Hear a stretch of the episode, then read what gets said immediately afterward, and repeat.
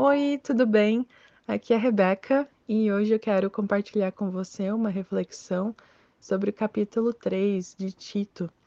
E é interessante que essa passagem começa com um título que diz A maneira de agir dos cristãos.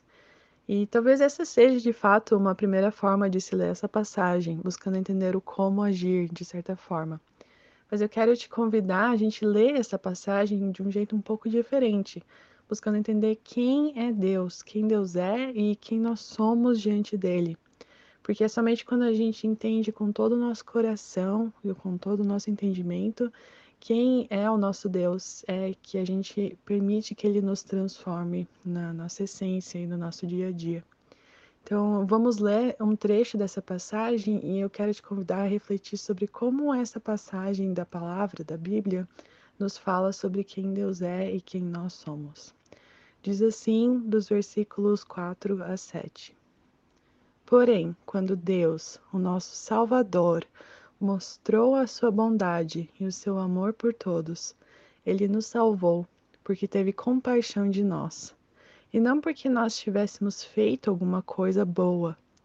Ele nos salvou por meio do Espírito Santo, que nos lavou, fazendo com que nascêssemos de novo e dando-nos uma nova vida.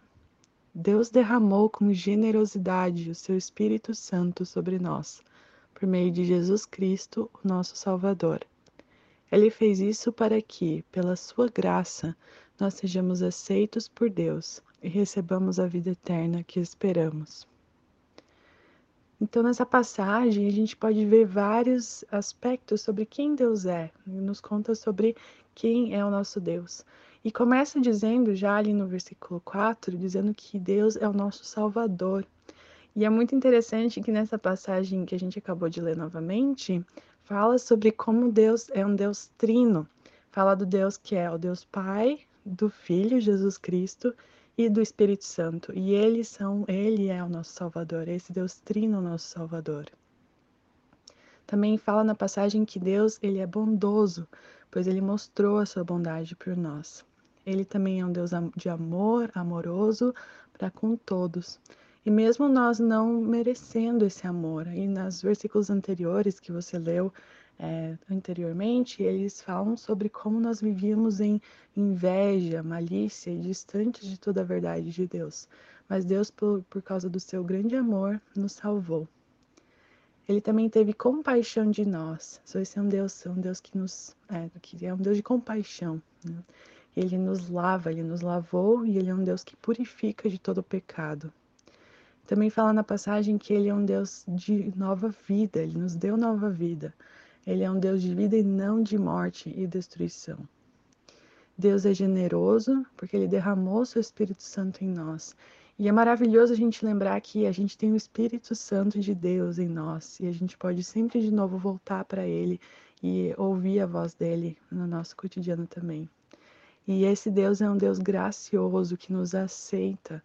Então, também relembrar isso, é sempre importante a gente relembrar que Deus ele nos aceita, mesmo quando nós estamos em pecado distantes, mas ele nos traz de volta para si.